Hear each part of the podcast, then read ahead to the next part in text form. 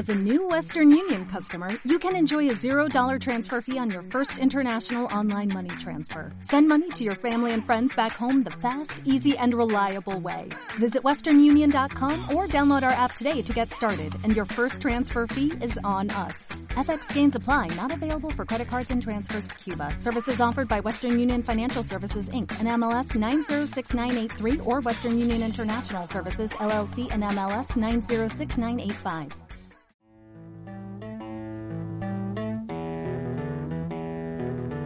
Bienvenidos a Los Huevos de Oro, el podcast que te hará rico.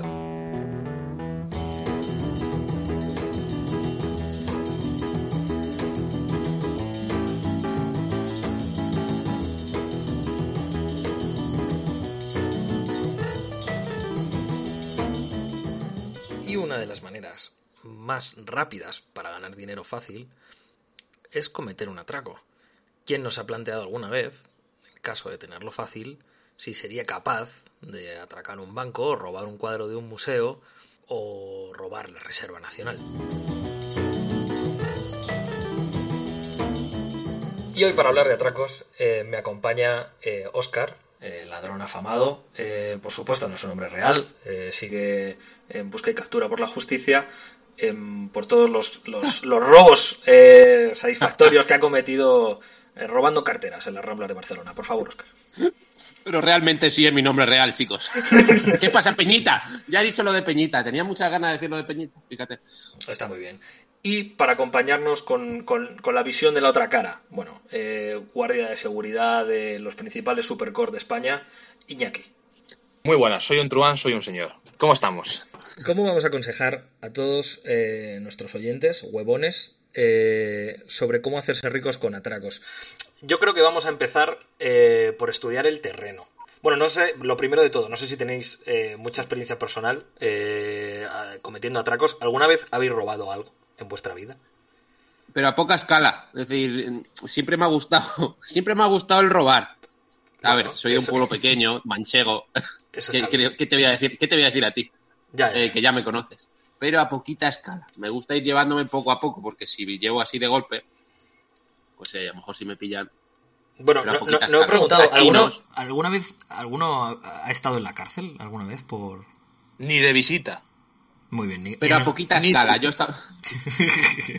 Yo estaba en la cárcel a poquita escala. Ni en el Monopoly. Nada. Bueno, ¿alguno sabría Pero- decirme? A ver, según vuestro criterio, aquí puede que, bueno, pisemos algún callo, pero con el criterio que tenéis, ¿cuál es el país del mundo en el que se producen más robos? Por porcentaje de población, ¿eh? estamos hablando, no en número, porque evidentemente pues no es lo mismo eh, Vaticano. Y claro, está claro, en el Vaticano. pues ya está, lo has dicho, La perfecto. cola de, para entrar a la capilla Sistina. Yo diría que Estados Unidos. Hay mucha industria ahí del robo y de las armas y, Uh, y esa industria se tiene que retroalimentar. Oscar, ¿tú tienes alguna apuesta por...? Es que eh, lo que yo diga puede ser eh, usado para meterme a mí en la cárcel, así que bueno, me voy a quedar un poquito al margen. No digas Sáhara Occidental, que de ese país nunca hay datos en las estadísticas mundiales. Ya lo sé. De acuerdo a los datos de la ONU, oficiales de 2017, es el país en el que se producen eh, más eh, robos atracos. De hecho, son 1.587 cada 100.000 habitantes. Le sigue en segundo puesto Argentina, después Chile, Uruguay, Ecuador, Sudáfrica, Colombia, Panamá y Perú. Hostia, has dicho a todos nuestros oyentes. De hecho, el de- después de Perú a México. Y luego Bélgica. ¿Dónde está Un saludo a Latinoamérica. Agarra bien el portátil, a ver si nos lo roban. Joder, va a haber que editar muchísimo esto, va a haber que editar muchísimo. Bueno, y eh, centrándonos en la Unión Europea, eh, ¿cuál diríais que es el país que tiene mayor número de robos? Francia. Uh, me Sí, gusta. pero así por decir, ¿no? Al pado, ¿eh? Me gustaría que fuera Francia, porque nos tiraban la fruta. No sé, no tengo ni puta idea. Eh, me la juego con, con Inglaterra. Uh, pues no vais mal, ¿eh? En el puesto número uno, Bélgica. 167 por cada 100.000 habitantes. En el puesto número 2, Francia, que creo que lo había dicho Iñaki. Y luego está España, ¿Sí? 143. o sea, ¿Cuánto? ¿España? 143 por 100.000 cada 100.000 habitantes. Pues es que no ganamos ni eso, me cago en la puta. Y Reino Bueno, Unido, que lo habías dicho estamos tú, en Oscar, en el, en el puesto número 4. Bueno, Bueno, De hecho, pone que el país que menos, en lo que es, eh, en lo que es Europa, pone que es Rusia y Albania, con 6 casos cada 100.000 habitantes. porque Pero ahí no hay nada que casos- robar. Pero pregunta, ¿los casos son por año, por mes? Por... Pone que son datos Sí, sí, globales de, de, de 2017. Entiendo En que, es del año, 2017. entiendo que es del año entero. Vale, vale. Entonces, bueno. De hecho, eh, antes que se me ha olvidado mencionarlo, de, en el ranking global, Francia, España y, y- y Marruecos estábamos justo detrás, ahí en ese, en ese, en ese top, y no hay mucha diferencia. Es interesante el- el- los países en los que hay menos. Eh, Omán, Singapur, Corea del Sur, Bután y Benin. Eh, Iñaki, como experto en esto, eh, co- como expertos en estos países, eh, alguna, algún comentario. Hombre, bueno, de Bután podría decir que, que, bueno, que ya como las fuentes de energía están cambiando, el butano ya no tiene tanta importancia. Entonces robar butano es como el que roba cobre, prácticamente. Pero Bután no estaba. ¿Eh? Sí, sí, ha dicho Bután. Sí, sí, Oman. Y también Oman. Bután Y también. Y, y Oman, bueno, pues Oman... ¿Qué hay en Oman? Oh, Oman. Oman, ¿Qué, es- es- conocemos, qué conocemos de Oman? Oman está cerca de los Emiratos, ¿no? Bueno, sí, a, a tiro de misil. Pero bueno, Y además está, está, está a tiro de misil. sí, Claro. realmente sí. no hay gran cosa. Y Singapur, bueno, A mí me sorprende pequeño. Singapur, ¿eh? sí. Me sorprende Gente- la cola por abajo, Gente tío. seria. Gente seria. Solamente lo explico así, gente seria. Bueno, igual que de Europa, me sorprende eh, que Bélgica está la primera. Yo no sé, yo tomaría Bélgica como un sitio muy peligroso, pero bueno. Hombre, en Bélgica tienes ahí a- el barrio ese famoso de Molenbeek, en Bruselas, donde estaban los yihadistas. Cuidado, ¿eh? Que para hacer bombas también hay que robar primero para conseguir el material. Singapur. República de Singapur. ¿Algunos sabéis la capital? Pues Singapur, Singapur, ¿no? claro. Es un país soberano insular de Asia, formado por 63 islas, cuya forma de gobierno es la República Parlamentaria. Genial. Estupendo. Qué buen país. Vale, y sobre España, ¿cuál diríais que es la provincia en la cual se producen más robos? Yo, diría Murcia. No, Murcia, que va a ser Murcia. Hombre, Murcia, hay que roban fresas, limones, peras, tomates, todos los Hombre, días. pero no, no estamos hablando del Lazarillo de Tormes, estamos hablando Claro. de No la picaresca. Iñaki, la picaresca no, porfa. Venga, a ver. Robos, robos en casas. Ah, Madrid, Esto, esto- esto es a jugar. Pues por porcentaje. En, Valdebe en Valdebebas. En Porcentaje, datos de 2017, eh, Toledo, que se produjeron 485 por cada 100.000 habitantes. Si ya te he dicho yo que somos muy... ¿Qué, tío, robar, madre pero mía? Todo tiene sentido, todo tiene sentido ahora. Ahí, ahí Oscar tiene algo que decir, ¿eh? Seguro que es responsable de algún robo. No... Diré- no diré nada. Pero, pero me parece increíble Toledo con, con no sé, con lo Sí, no empinado que está. Sí, yo bueno, a lo mejor roban arriba y, y lo demás pues ya está, se tiran. Es decir, roba como si robara Echenique. Roba arriba y ya es todo cuesta abajo. Bueno, extrapolando a, a- a provincias que menos, para, para que nuestros oyentes sepan si van a decidir cometer un atraco, atacar donde menos se espera. eh, en el lado contrario están Salamanca y Ceuta, con los índices más bajos. Joder, Ceuta, pues, ¿quién lo diría? pues Ceu- ¿Quién lo diría, eh? Nos metemos en un pocito. si queréis. No puedo estar editando todo el puto podcast, ¿eh? Todo el rato. ¿Eh? ¿Quién lo diría con tanto moro, eh? Ojo, ojo que yo, yo hubiera apostado por la isla de La Palma, a lo mejor, o La Gomera, o algo así. Bueno, lo- los, No. los índices con menor número de robos son eh, Palencia, Cáceres, Huesca, Lugo y Zamora, junto con Salamanca y. Ceuta. Curioso. Bueno, así que nada, Bien. y para tener un poquito de inspiración, eh, ya si la gente que nos está escuchando, nuestros queridos huevones, se están planteando eh, cometer un atraco, ¿en, en quién deben fijarse? Claro, hay que extraer lo bueno del que ha tenido éxito, pero yo siempre creo que para tener éxito primero hay que fracasar. Y ahí Oscar se ha preparado una sección muy buena de... de Nuestro especialista, que- nuestro especialista en fracasos, ¿no? Sí, bueno, ya lo dices tú solo. Hola chicos, como especialista en fracasos os voy a... Vaya puta mierda. Yo, yo ejerzo el papel de Danny Ocean. Entonces, pues ahora hacen bien. Haremos, haremos, Vale. un, haremos un especial de, de películas, de, de, de cómo se... Lo que pasa es que será de cómo se gana dinero con las propias películas.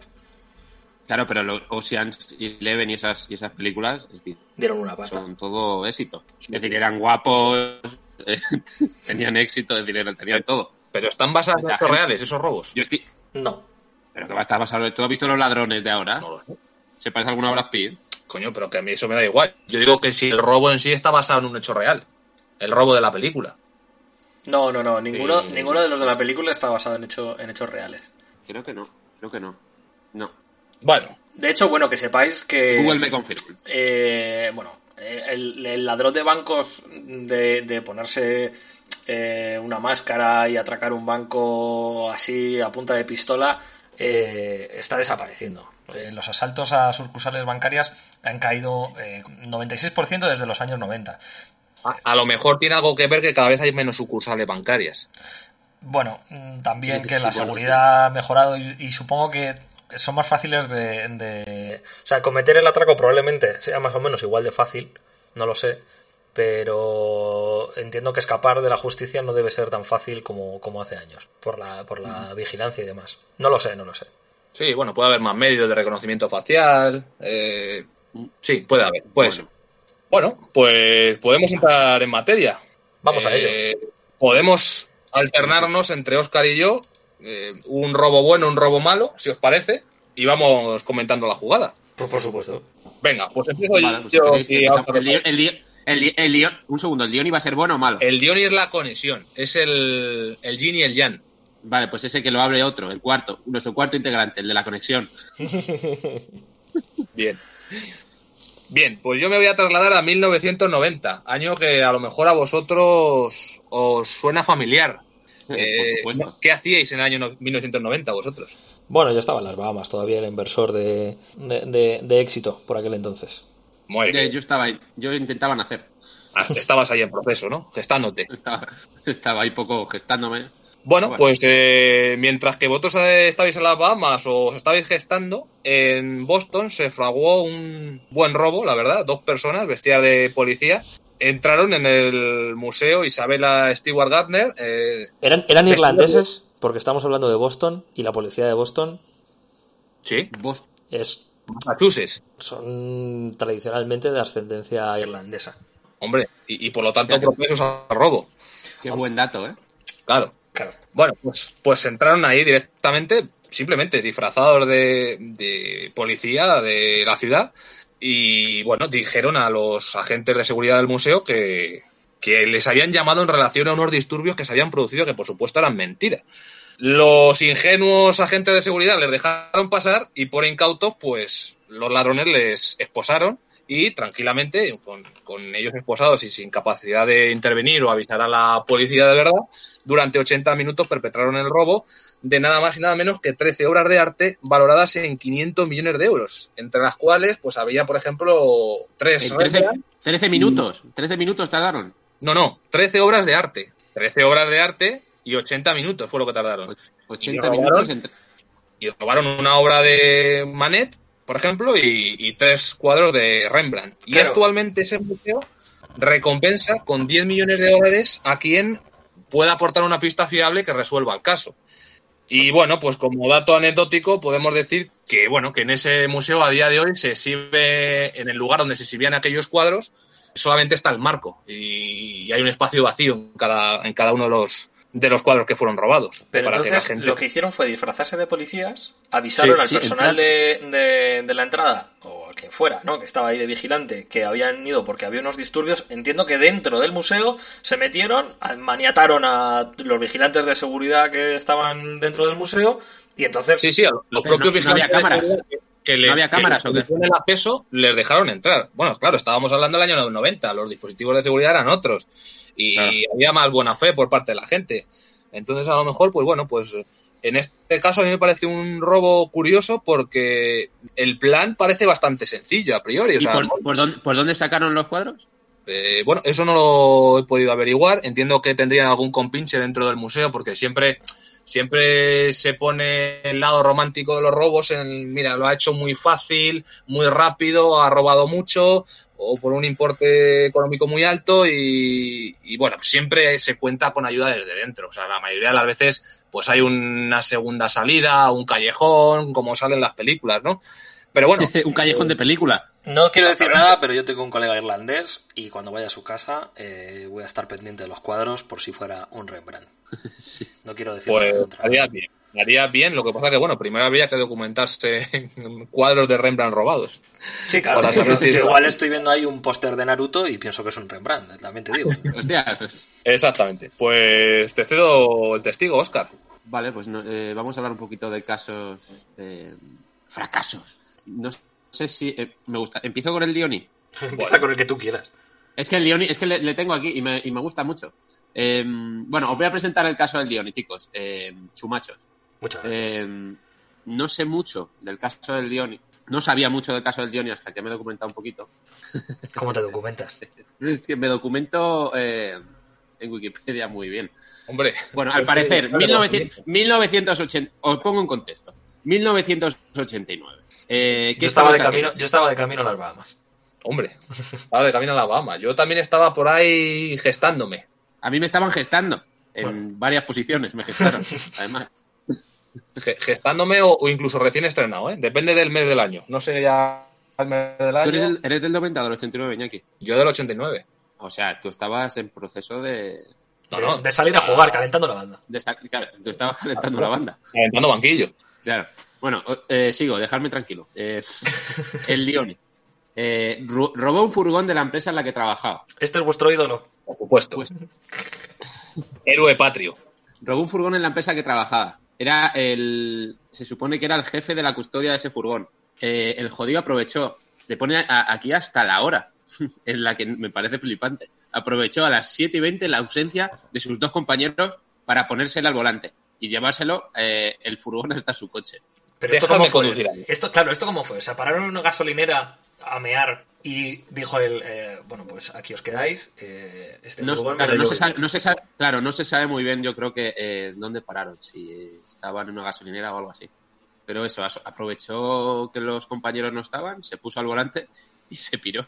A lo David mejor- hace a- preguntas a pillar. Claro, a lo mejor eso no se sabe. Hago preguntas a pillar, pero por, por- por si por hacer una hipótesis. Puede ser que a lo mejor no se sepa, porque la gente a la que dejó tirada no quieren decir dónde estaban en ese momento. Puede ser que con ese furgón hicieran una parada en el club Momentos y, y- y por eso no se sepa muy bien cuál fue la estrategia real del Dioni. Sí, porque a lo mejor perjudicó la reputación de los otros dos. No, no, sí, a lo mejor les dio pasta, a lo mejor sí.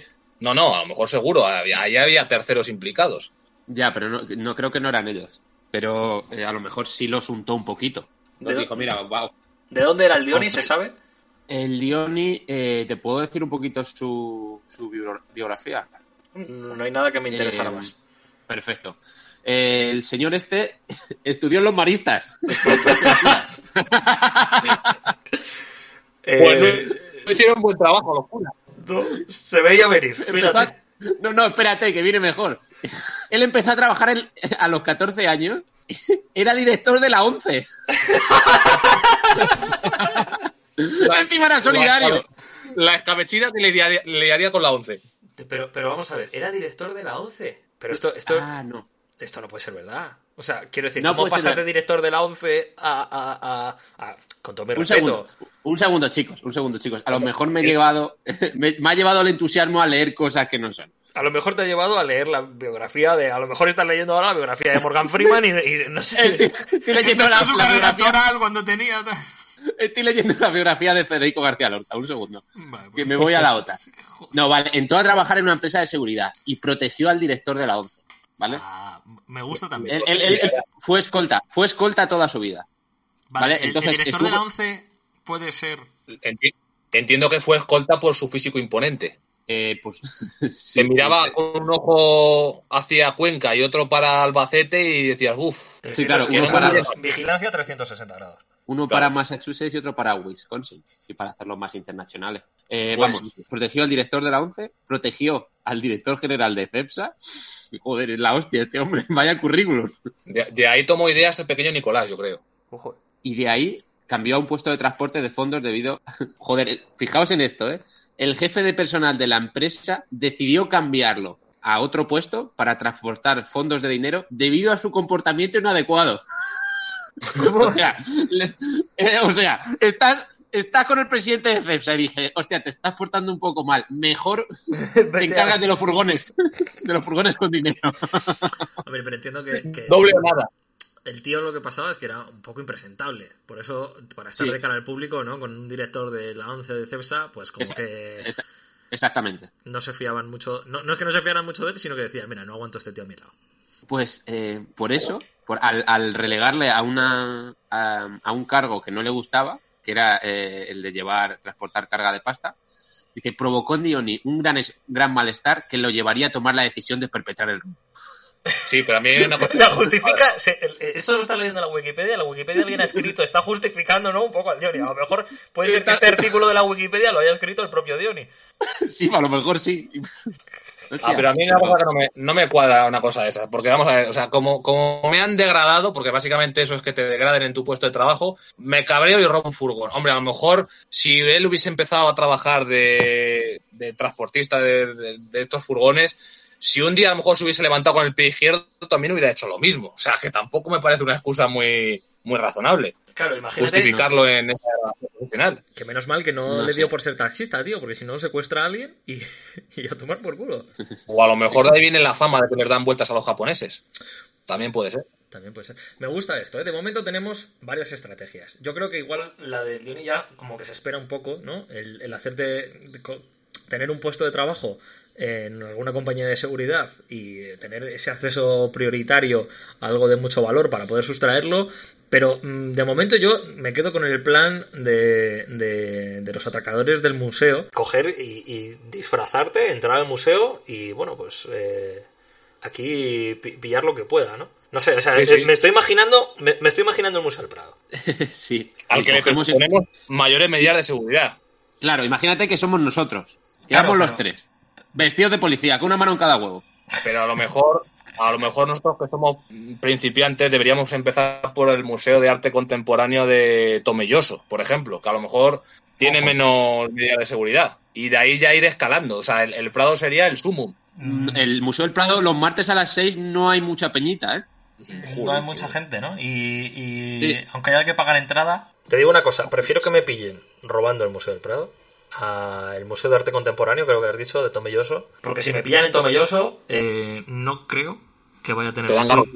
Claro, no creo que vaya a tener un juicio justo. Sí, sí. De todas formas, eh, como decía Javier Cansado, en el Museo del Prado, los cuadros de Brue- Bruegel el Viejo están súper fácil de coger.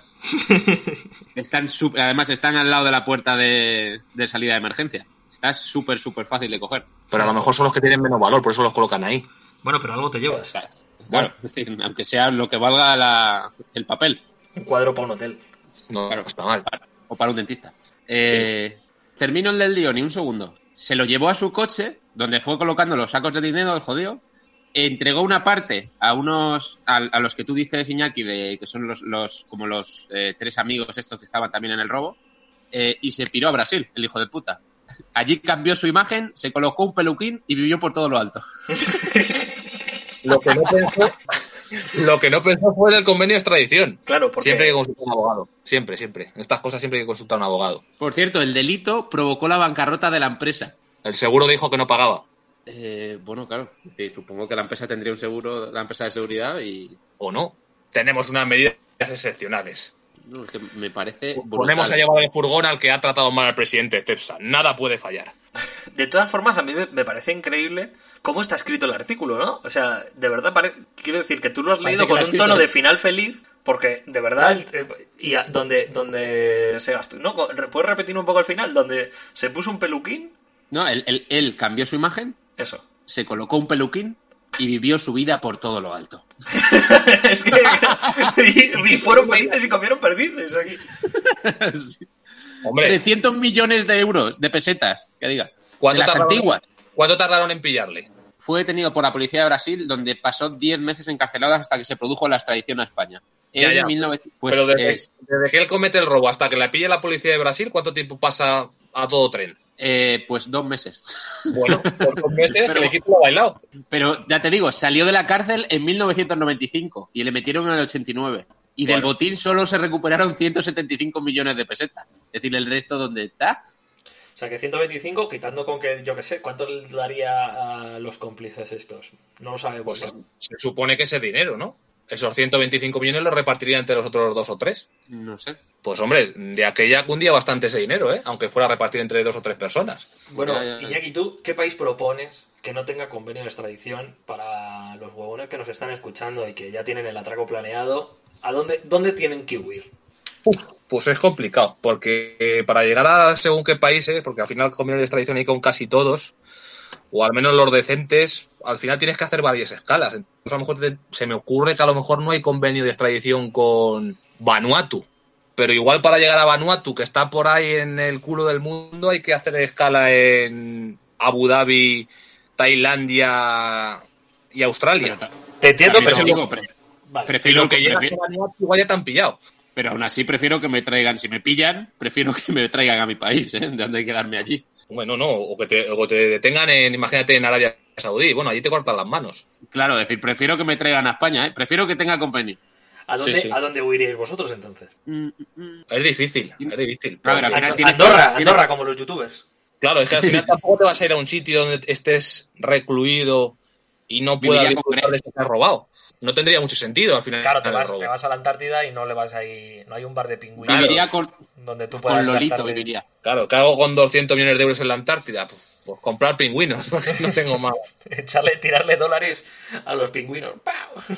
Entonces, no sé, al, al final tiene que ser algo más, más fino, ¿no? Porque ya sabéis que todo, con todas estas cosas hay sociedades interpuestas, paraísos fiscales y a través de esas sociedades se puede al final recuperar el dinero, ¿no? Pero, pero bueno, en principio es complicado, es complicado elegir un destino. Islas Caimán, Va, siempre final bien, va- vas, a, va- vas a paraísos fiscales, ¿no? Las Caimán, las... Sí, lo Indone- en Indone- en Indonesia. tampoco son muy grandes. En No puedes hacer alguna- alguna- en Indonesia habrá algunas islas también raras de estas. Eh, Bueno, si- Singapur yo creo que tiene condición de paraíso fiscal también. Lo que pasa que, bueno, me imagino que en Singapur igual hay más control bancario. No lo sé, bueno, siempre habrá sitios en, en los que habitan dinero de origen ilícito. A las, eh, Feno, pero por- vamos a inspirarnos, vamos a inspirarnos un poquito más con algún otro caso que tengáis por ahí. Venga, vamos, nos vamos a Bruselas, que ya lo hemos comentado antes, Bélgica parece primer mundo, pero no lo es. Efectivamente. Hemos, hemos hablado antes de que, de que, bueno, el primer robo que comentaba yo, año 1990, Oscar al 89 daba un salto hacia atrás. Bueno, puedes pensar que en esa época las medidas de seguridad son más laxas. Pero bueno, en este caso voy a hablar del año 2013, que ya se supone que hay cierto nivel, que ya hemos pasado el Pentium 3, que hay antivirus. Bueno, Eso pues lo superamos ya, ¿eh? El Pentium 3 lo superamos. Lo, tienen hasta en Corea del Norte. Bueno, pues en el año 2013, ocho personas se cuelan por una valla en el aeropuerto de Bruselas y en plena pista del aeropuerto detienen un avión que sabían que tenía un cargamento especial. Vestidos de policía y con AK-47. Por cierto, lo de vestirse de policía es, vamos, es el mínimo que tienes que cumplir para, para hacer un, ata- un atraco medio decente. No, no, no. Yo ahora mismo Eh, estoy mirando en Amazon cuánto vale un disfraz de policía. Sí, es que sí, yo solo veo policía sexy. Es decir, va a ser un poco extraño, ¿no? Si esta gente Debe le ha tener un- funcionado, Oscar, no cuestiones su método. Estamos aquí para aprender. Debes- Pues nada, de policía sexy. Yo creo que si, que si compras por internet un disfraz de policía, salta una alerta del FBI en la que te dice esta persona va a robar en algún sitio. Lo que pasa que, bueno, esto lo complementaron también llevando a CAS-47, que bueno, quieras que no, y algo impone. Sí. Eh, bueno, directamente detuvieron el avión, accedieron a la bodega y robaron nada más y nada menos que 50 millones de euros en diamantes y otros objetos de valor. 50 Se millones de escaparon por la misma valla por la que habían accedido y bueno, pues eh, eso fue un visto y no visto. Duró 20 minutos. mm, De hecho, los pasajeros del propio avión no se dieron ni cuenta hasta que el- les cancelaron el propio vuelo. O sea, pensaron que había un error simplemente y en- en- con algo del avión que se había cancelado o que hubiera mal tiempo y ya está. O sea, ni, ni se enteraron. Podían pensar que a lo mejor el filange izquierdo no funcionaba y por eso tenía que reparar el avión.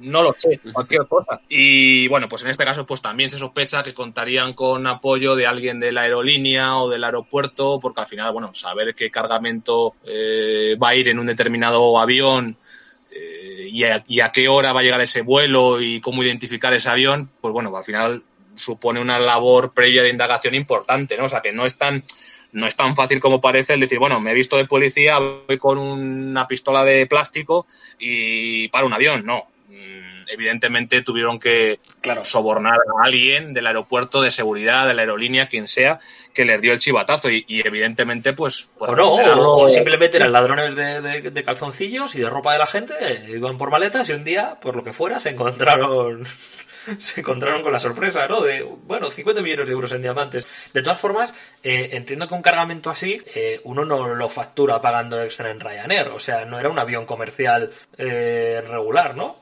Sí, yo por lo que he visto sí que tenía esa, esa nota, ¿no? De ser un, avión con pasajeros y, y que adicionalmente pues llevaba un cargamento, de hecho es, es habitual, ¿no? En, en la aviación que a veces se utilice parte de la bodega para llevar algún tipo de carga.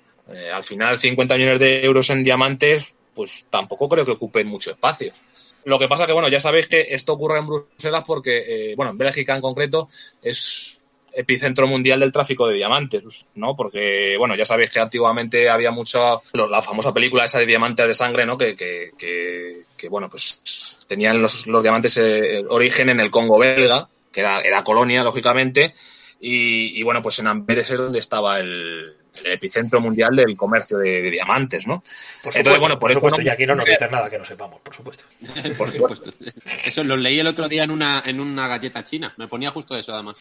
Eh, bueno, fue así, fue así, sencillo, fácil para toda la familia. Hombre, eh, a veces hay que pagar un peaje. En este caso el peaje fue el, el pagarle al empleado de la aerolínea que le chivó esto a esta gente o al del aeropuerto que les dijo por dónde podían hacer un agujero en la valla o bueno, pues oye, pues de 50 millones no hay que ser avaricioso, hombre. Hostia, pero ¿cómo, es decir, eh, cómo accedieron? La bodega al final tiene algo de seguridad, ¿no? Bueno, pero es tan sencillo como llevar una K-47. Bueno, Quiero decir, o sea, me imagino que alguna persona dentro del avión tendría acceso a esa bodega de carga. O- oye, mira, sabemos lo que llevas. Mm, No, no, claro, es, es que una K-47 se entiende en todos los idiomas. O sea, tampoco te hace falta ni saber el idioma. Podrías haber ido allí hablando con acento de Murcia y simplemente enseñando el arma ya, ya te deja. Claro. Lleves el avión también. ¿No quiere llevarse el avión también? No, no, solamente esto. Pues Claro, ya me- lo voy a me- parece bastante. Me parece, no me parece mala idea, pero lo, lo que está claro, denominador común, eh, disfraz de policía. Sí, eso, eso es Sexy, básico. además. Eso es básico. Y al final tampoco es muy complicado hacerse un disfraz de policía, porque al final puede ser una camisa así negra o, o azul Sí. oscura, una chapa Sí. de, estas de los chinos. Me imagino, me, me imagino a Iñaki haciendo el atraco, haciéndose el propio traje, con los policías súper bien, súper bien puestos con, su, con sus escudos, tal, y de repente llega él con un disfraz de mierda. Tutorial en YouTube cómo hacer un traje de policía. Pero ese, ese, ese monger, ¿quién es? lo, que me, lo que me chirría un poco es el tema de la, del Kalashnikov, porque al final ninguna policía del mundo lleva un Kalashnikov. No, O sea, También te lo raro, ¿no? eso te, te lo haces tú también. De papel maché. El Kalashnikov. Pero bueno, que, que ya ahí con el Kalashnikov no hace falta ni siquiera hacerse el traje de policía. Oye, mira, bueno, entiendo que a lo mejor podría haber sido una excusa para acceder al- a las instalaciones del aeropuerto. Claro. Eh, os digo una cosa. Y a lo mejor escondida en otro sitio, ¿no? Y, y una vez que entraron ya, ya cogieron el arma. No, No se sabe. Eso queda para la imaginación de cada uno. Venga, pues vamos con otro caso, a ver si cogemos otro poquito más de inspiración de lo que hay que hacer o de lo que no hay que hacer. Pues eh, me toca, parece que eh, viene lo que no hay que hacer. Tengo dos casos, porque son pequeñitos, eh, lo que pasa que son súper raros y, y me gustaría contaroslos. Pues por supuesto. A ver, el, eh, es decir, a lo mejor no son, es decir, no tengo eh, vericidad totalmente de las fuentes. Sí, bueno, Pero bueno, tampoco, luego- tampoco, tampoco nos caracterizamos por, por ser una fuente voy a poner porque completamente fiable. Le- leyendasurbanas.com. Ahí ha no, ido. no, no hay leyendas, no hay leyendas. De hecho, dan nombres y apellidos. 2012. ¿Qué estabais haciendo en 2012? Viendo la película de 2012, que era una puta mierda. Probablemente. Uf, Vale. 2012, no me acuerdo. Mohamed Hassan, eh, Uh. talibán bu- en busca y captura por numerosos crímenes hacia la humanidad. Eso te iba a decir. Nombre de noruego no tiene. Vale, es decir, crímenes contra el ejército afgano. Vale, de repente el, eh, el ejército afgano decide dar una recompensa Sí. para quien ofrezca una pista hacia el paradero de donde está ese hombre. Vale.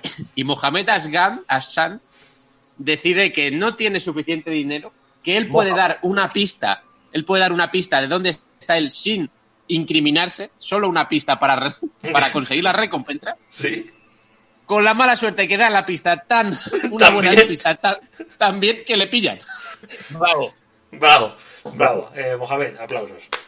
Eh, Aplausos. si, si no llegamos a dar el nombre y el origen de este señor, podríamos haber dicho que era del EP. Tal cual. Eh, pero ya tenía dinero él. O sea, Él tenía pasta, pero el ejército dijo, mira, ofrecemos 100.000 dólares a quien ofrezca eh, una pista donde está el paradero de este señor. Claro. Y él dijo, se, se llenó de valor y dijo, hostia, yo puedo decir algo sin incriminarme del todo, sin decir exactamente dónde estoy y me llevo parte. ¿Qué pasa? Que dio la pista tan bien que justo le pillaron. Es que, ¿sabes cuál fue el problema? Yo creo que con la pasta que había robado anteriormente, eh, él se había comprado una casa, pero dijo, joder, me quiero hacer una, una piscina y me falta, me falta dinero. Y, y vio la oportunidad. ¿quién, quién no lo hubiera hecho, la verdad? Eh, te Y ponen ese arti- adelante y es muy difícil resistirse, ¿no? El artículo pone, es muy gracioso porque pone, claramente este hombre es imbécil. Quizá un poquito de opinión en el artículo, ¿no? Ojo, pero es muy fácil decir este hombre es imbécil a toro pasado. O sea, mira que si le sale bien, es como que hubiese dado dos veces. Pues bueno, ídolo. Había- Eh, eh, ídolo. Era, esa era una, una mini noticia, ¿vale? Y ahora eh, la segunda mini noticia, que este también está muy bien. Año 2014. Pues, eh, el Mundial de España. era mundial, el 2014, que había mundial. Sí, do- 2014 que fue cuando nos metió Holanda 5 en Brasil. Hijos de puta. Es verdad, tío. Si es que. Eh, pues 2014, nos estaban untando en Brasil. Eh, Gary Rowe se llama el pavo, en Glasgow, ¿vale? Decidió atracar una sucursal de la casa de apuestas de Lanes Brokers en Glasgow, en Glasgow. Claro, porque sabía que había Mundial. Claro, sí que te lo estoy diciendo. Y a lo mejor fue por el Mundial, apostó todo a, Claro. a España. Dijo, ahí la se vuelve loca. El, el artículo dice, para ello descartó planes que eran demasiado costosos para la pasta que tenía él en ese momento.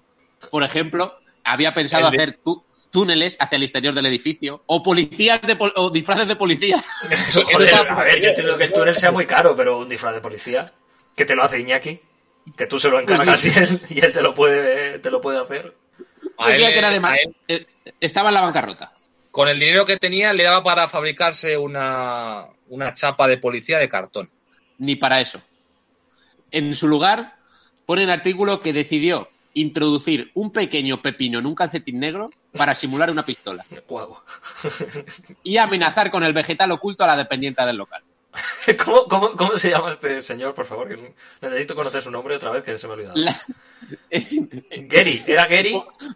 mola mucho el artículo porque dice, eh, en vez de decir encañonó a la chica del este, empepinó a la chica claro, del local. claro, a la empepinó, dependiente. Evidentemente la empepinó. Pues extraído de contexto, yo leo empepinó a la chica y me imagino otra cosa. Bueno, pues Sí. Gary, empepi- creo que era Gary, empepinó a la recepcionista de, de- de- de la sucursal bancaria, ¿no? Que era lo que quería atracar. Claro, empepinó a la recepcionista. El caso es que eh, un policía... A lo cual ella, con una banderilla, con una aceituna, le dijo, ¡pum! Ya lo tienes, toma. le, sacó, le sacó un vermú y le dijo, ¿qué más quieres? Está hecho. No, espérate que viene lo mejor. Un policía. con un espárrago.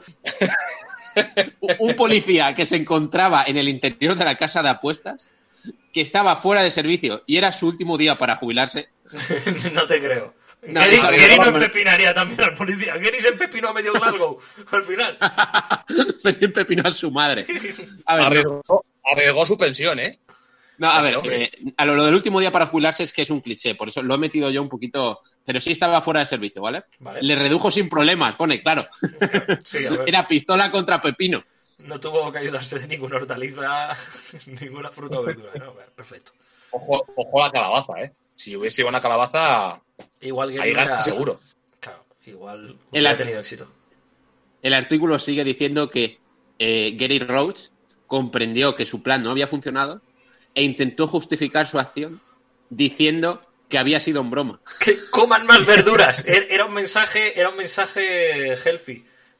Quería que la gente de Glasgow fuera más fit. Era, un robo detox. Un robo detox.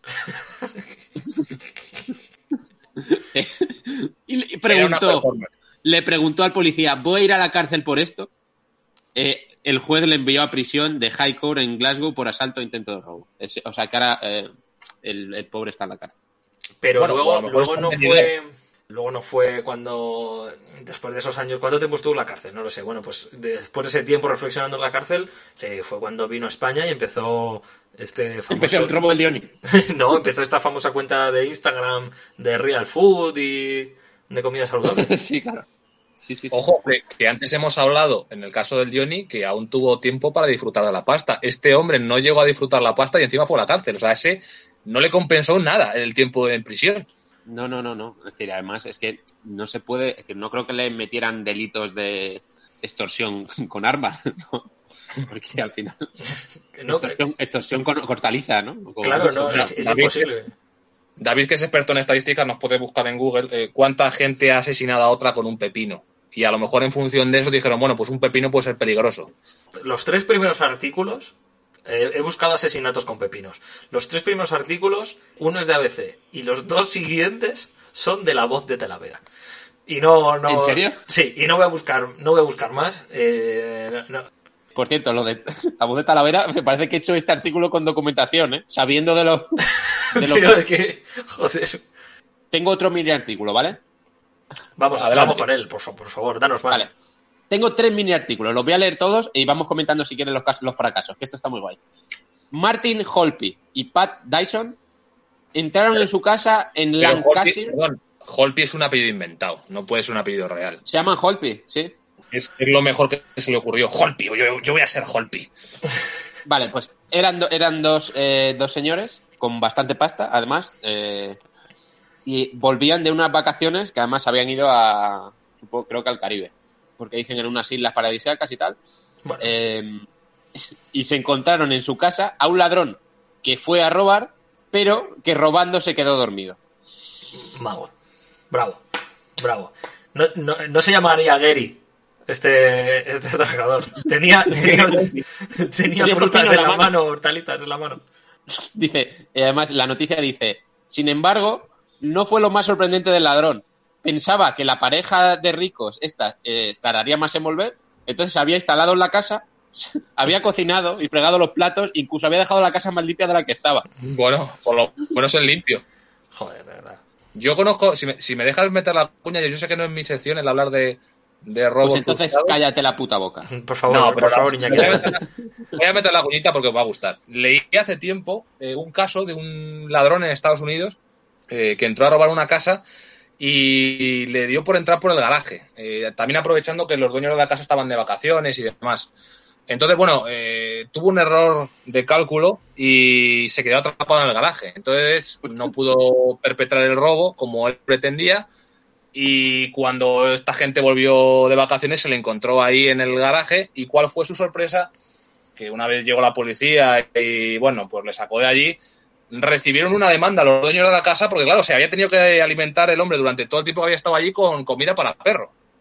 Y finalmente Hostia. le tuvieron que indemnizar con no sé si más de un millón de dólares incluso. Con lo cual, bueno, sacó yo creo que más de lo que pensaba. Esto fue en que Florida. Whiskas, Whiskas. No sé si fue Whiskas.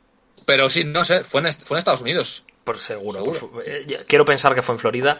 Eh, quiero pensar, quiero pensar que lo hizo, Whiskas. que lo hizo con toda la intención y me parece una estrategia viable. Eh, ¿Tú crees que a día de hoy, colándote en un garaje, alegando esto en, en- en un juez eh, que, que lea el caso en España, cuele? No, en España no cuela, pero en Estados Unidos sí porque es el paraíso de las indemnizaciones. O sea, Claro. allí yo Claro, recuerdo que estuve, yo, yo de pequeño, en- con, con cuatro años estuve en Miami y, y bueno, fuimos a un, unos billares. Pero con cuatro, con cuatro años. Bueno, es que Bueno. Iñaki, Iñaki tiene mucha vida, por lo que sea. Y bueno, ella de pequeño tomaba whisky en un billar, hablaba con la gente, fumaba puros. Eh, esto es Bueno, Con cuatro años. me pilló así. El- O sea, yo tenía cuatro años, eh, fui con mis padres a unos billares, a un restaurante donde había unos billares, y pues, como, pues, como cualquier niño de cuatro años, no entiende el juego del billar y se pone a jugar con las bolas. Y yo empecé a jugar con las bolas y llegó la señorita, oiga, mire, por favor, que el niño deje las bolas, no vaya a ser que se reviente la cabeza con ellas y le tengamos que indemnizar. O sea, uy, vamos, yo todavía me estoy lamentando de no haberme hostiado la cabeza por las bolas. Sí.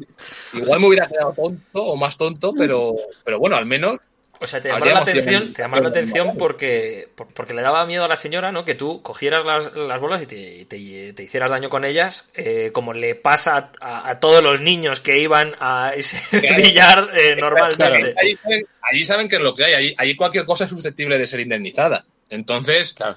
mm, joder, pues Ante hay gente a la indemnización, pues como en Rusia, que se ha puesto de moda el tirarse contra los coches para decir que te han atropellado. Y hay mucha gente en Rusia que está llevando una, una camarita. Desde hace muchos años, ¿eh? Hay para- muy buenos, muy que- buenos vídeos, ¿eh? sí. La verdad es que En- yo creo que vamos a tener, haremos un capítulo especial de, de- de estafas eh, y, y esto va a estar seguro. Las estafas que se ponen de moda. Bueno, y creo que tenías otro caso más por ahí interesante, ¿no? Que nos querías contar, Oscar. Tengo, tengo dos casos más. Vale, la siguiente es que eh, un pavo en 2016, ya bastante más actual, Iñaki, nuestro experto en pavos. Eh, continúa, Oscar. Si no, lo explicas bien, pues ya va Andrew, claro. An- Andrew Hennels colgó en Facebook un selfie acompañado de un mensaje que informaba de sus intenciones de atracar un supermercado. Bueno, es que ya que te pones, pues por lo menos que se te reconozca, ¿no? Por lo que, por lo que vas a hacer.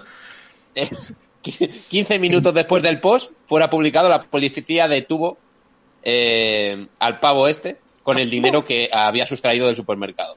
Ah, vale, pero lo hizo. No, no fue solo por la Claro, publicación del post. Rollo Minori- Minority Report. Antes No, de no, que no, el. no, no, no, no, no, no, no lo hizo, no lo hizo antes, sino que lo hizo después. ¿Vale? O sea, Entonces, lo, eh, lo publicó después. Claro, él robó y al robar dijo, lo tengo que publicar. Entonces, Pero es que qué bien ha ido, es que madre mía, es que lo he clavado. Sí, Dios mío. ¿Qué era lo que robó? ¿Qué era lo que robó? Perdona. Eh, 410 libras, que tampoco fue ni mucho. Joder, macho. Es que. Y además mola porque la, no- la noticia pone lo peor es que la publicación no tuvo apenas likes. Joder, pobre, pobre Andrew, pobre Andrew. No, no alcanzó la riqueza en las redes sociales ni, ni, ni en la vida real, ¿no? Bueno, es que también con 400 y pico de libras, 410 libras, no sé tampoco a dónde querías llegar. Este, Bueno, bien administradas igual te dan para llegar a Andorra, ¿eh? luego Y, Andorra es caro. y, y- No, díselo a Greg. Y he dicho llegar a Andorra. Y búscate la vida. Luego allí roba otra cosa. Roba, roba algún youtuber y ya. Y das el salto a Gibraltar. En referencia a esta, a esta publicación hay otra, que es eh, como casi la misma noticia, pero es de otro pavo, que también eh, tiene que ver con las redes sociales. Y es que eh, en, en el mismo año, que parece que se pusieron de acuerdo, eh, la policía estaba eh, en busca y captura, tenían a un pavo que se llamaba Donald Pug, Uy, casi. eh, Al palo. un delincuente, un delincuente que no pone eh, si es ladrón o has asaltado a viejas, no sé, no lo pone. Se parece mucho eh, a Carton, el de eh, El Príncipe de Bel Air. Solo hay un Carton. Carlton Banks. Eh,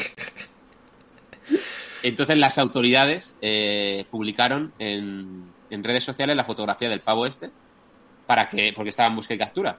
La cosa es que el pavo eh, consideró que no salía lo suficientemente favorecido, así que les envió un selfie para que pudieran actualizar eh, Genio, genio, genio, genio. Cuidando los detalles, sí, señor. Cuidando los detalles. Así sí. Un, un pavo vanidoso. Al poco tiempo de enviar el mensaje fue detenido. Vaya, vaya. Lo que sucedió a continuación te sorprenderá.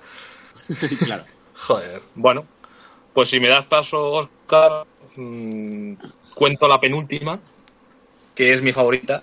Y, y esto ocurrió en el año 1975. O sea, si hemos hablado antes que en los 90, a finales de los 80, pocas medidas de seguridad había, en los años 70 eso era el salvaje oeste. O sea, pero total. En el 75 que amochó Sí, en concreto fue cuatro días después, porque Franco fue el 20 de noviembre amochó y Franco. fue el 24. Pero fue en Estados Unidos, que es la, la tierra de la libertad y de las segundas oportunidades. Por supuesto. De hecho, bueno, es un caso muy controvertido, del que se ha hablado mucho, se han lanzado muchísimas hipótesis sobre la identidad real de esta persona, qué pasó con él después, qué motivaciones tenía para hacer esto. Eso ya ha quedado en el, en el imaginario colectivo y entonces, bueno, nos vamos a centrar en los hechos reales, ¿no? Boeing 727 en un vuelo Portland-Seattle. Como Uf, digo, buenísimo. con un nombre falso, un tal D.B. Cooper eh, se monta en ese avión con un nombre falso, que entonces parece ser que era posible. ¿Cómo se llamaba? ¿Cómo se llamaba? D.B. Cooper. D.B. Cooper, D.B. Cooper, como dirían en US. Perfecto. Nice. su, nombre, Su nombre de pila es Debe Cooper, como Chayanne. Sí, sí pues eh, en medio del vuelo este buen señor aprovechó que la azafata pasaba por su lado y le metió una nota en el bolsillo. En esa nota, pues se le indicaban unas instrucciones muy sencillas. Llevo Fran una Perial bomba. que lo lea. Fran Perial que lo lea. Llevo una bomba. Como diciendo, tú verás lo que haces. Imagino que la, la azafata, pues bueno, pues se quedaría un poco extrañada, lógicamente, iría con el comandante. Mira, tenemos esto Mira, tenemos una bomba. eh, en la situación. Y, y ¿Sabe bueno, usted pues, preparar eh, acabó. una bomba? Pero- pensando en la pero- zapata que le pedía un cóctel que se llamaba. Pregunta, pregunta. Lo puso en perfecto castellano. Llevo una bomba.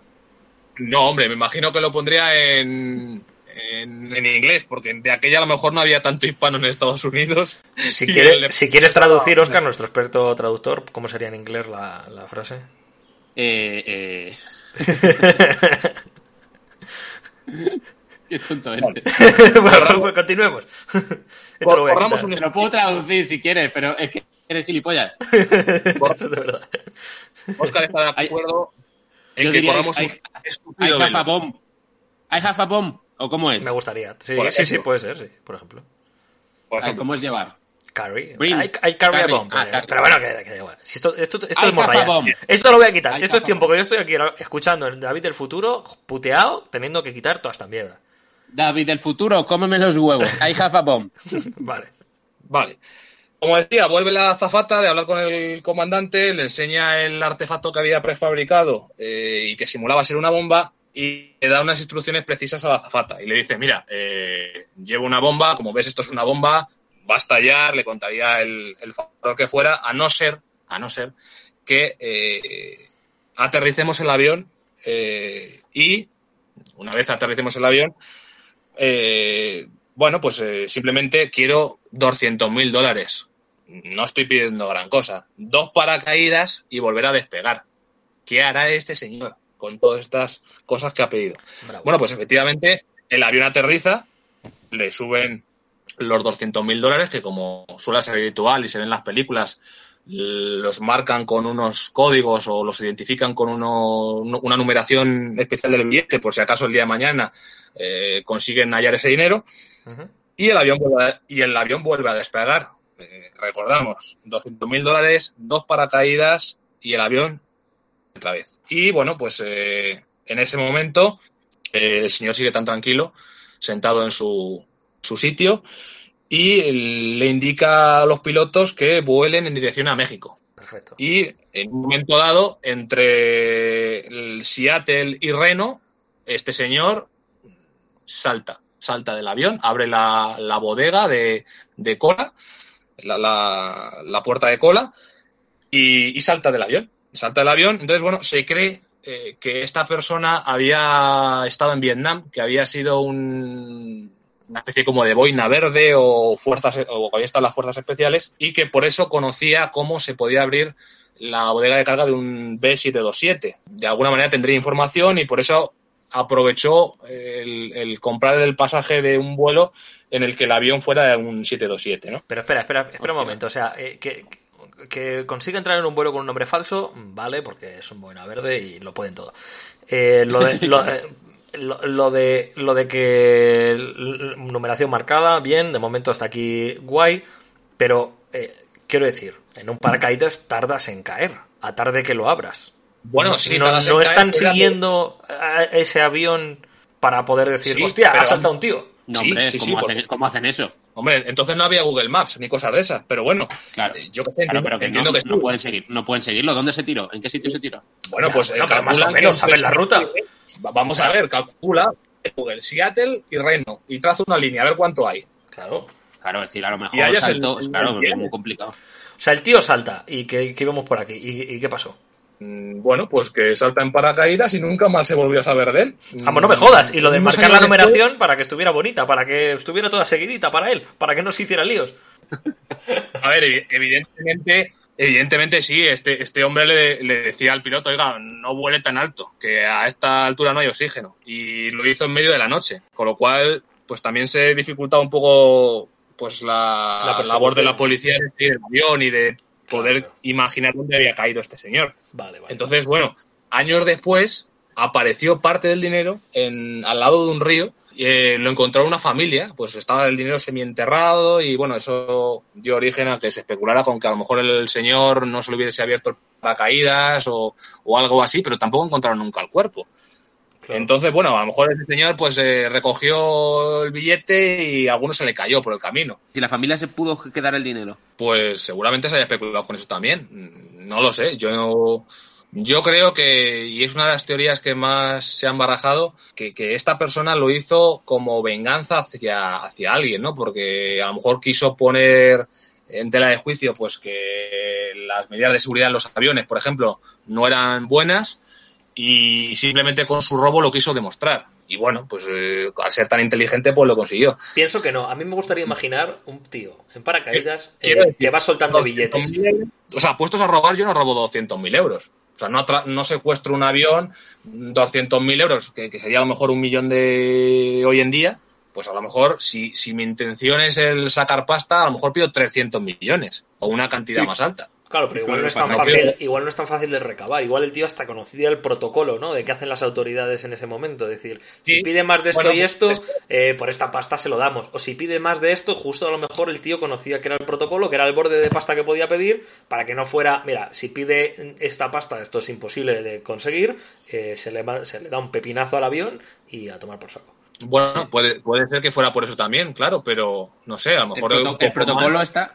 El protocolo está en 201 mil dólares. Sí, a partir de 201 mil ya nada, ¿no? Sí, a partir de 201 mil ya te persigue la policía, te ponen tres estrellas, si no es...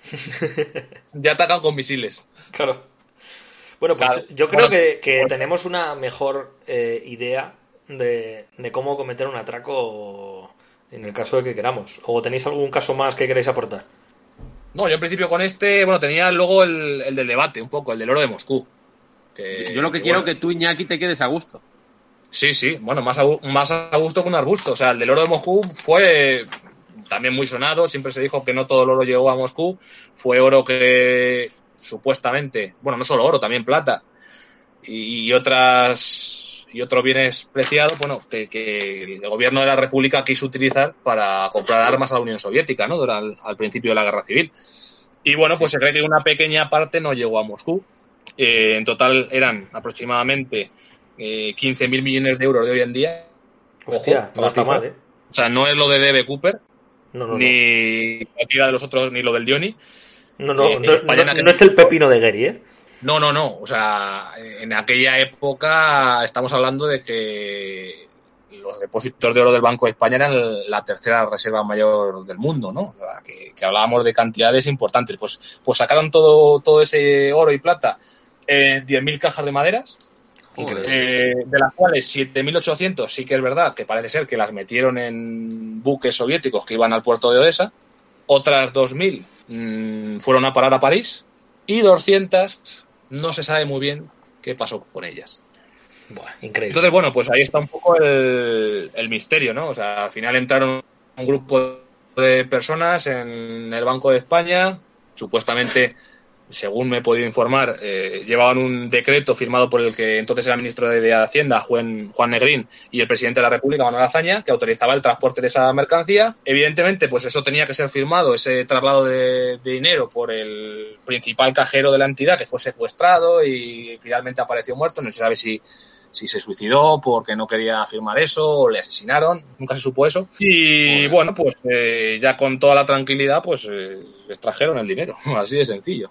Porque luego es verdad que, bueno, si se. ¿Cuánta si, pasta si, era? En total, con lo, con lo del oro, 510 toneladas eh, de oro, has dicho. Sí, eran 700 toneladas de oro. 700.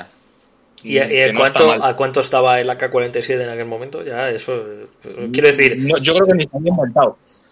ni se había inventado la que bueno, pues es que solamente en cerrajeros iban 50, una tropa de 50 cerrajeros. O sea, no era pecata minuta el, el entrar en la cámara corazada unos meses antes solo, y era el de los más modernos del mundo en ese momento. Hostia, esto es de lo. Eh, la Casa de Papel es un poco esto, ¿no? ¿Has, sí, sí. visto el, el, en la última temporada de la Casa de Papel? Vale, pues eh, muere Nairobi. Pues. Uh, ya... ¡Chuparla! ya estaría. Chuparla, ya no va en la casa de papel, veis Prison Break, que está mucho más guay. Pobre muerte de Nairobi. Pues eso es lo que hay. 200 eh... no sabemos dónde están.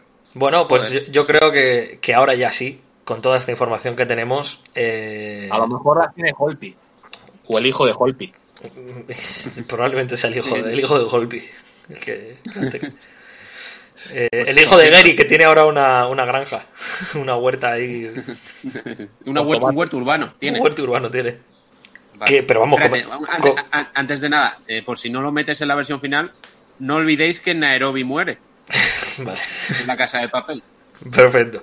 Tú no te preocupes que eso eh, entra seguro. Yo creo que a todos ya nos queda un poquito más claro qué hacer y qué no hacer a la hora de, de atacar o robar algo.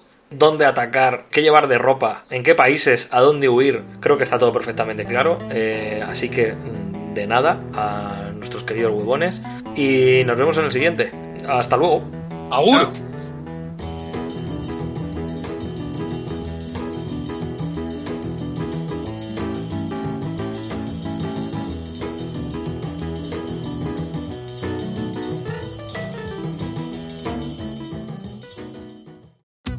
Join us today during the Jeep Celebration event. Right now get 20% below MSRP for an average of 15178 under MSRP on the purchase of a 2023 Jeep Grand Cherokee Overland 4xE or Summit 4xE. Not compatible with lease offers or with any other consumer incentive offers. 15,178 average based on 20% below average MSRP from all 2023 Grand Cherokee Overland 4xE and Summit 4xE models in dealer stock. Residency restrictions apply. Take retail delivery from dealer stock by 4-1. Jeep is a registered trademark.